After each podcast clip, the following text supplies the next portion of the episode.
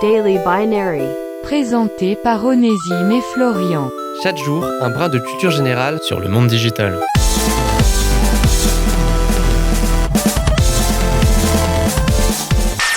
Il est littéralement impossible que vous soyez passé à côté si vous fréquentez ne serait-ce qu'un minimum les milieux malfamés du virtuel, de l'Internet ou même du monde dans son ensemble. Le mot geek. Il est utilisé à tort et à travers pour tout et n'importe quoi, et donc forcément personne ne sait vraiment ce qu'il veut dire ni d'où il vient. Et c'est pour ça qu'aujourd'hui, dans Daily Binary, on avait envie de revenir un peu dessus. Déjà, comme vous devez vous en douter, le mot geek est un anglicisme un anglicisme qui ne possède pas vraiment d'équivalent en bon français. Après, si on jette un coup d'œil du côté du Québec, on y utilise parfois le terme de technomane, c'est-à-dire, je cite, une personne dont le principal centre d'intérêt réside dans l'informatique, les nouvelles technologies et Internet.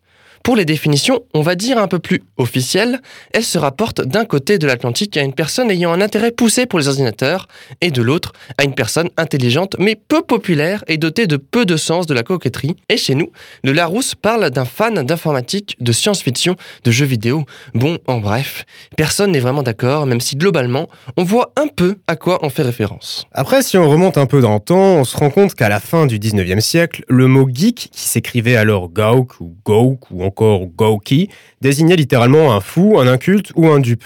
Au milieu du XXe siècle, ce terme était plus employé pour désigner des étudiants considérés comme étant trop impliqués dans leur travail, d'où le fait que geek désignait surtout des informaticiens dans les années 70 et 80. Bon, tout ça pour dire qu'un geek, même dans les définitions officielles, ça veut un peu tout dire et n'importe quoi, et que c'est pas mal dépendant de l'image dont se fait un instant précis de quelqu'un passionné par tous les trucs pas forcément communs en société, quelqu'un de cool quoi.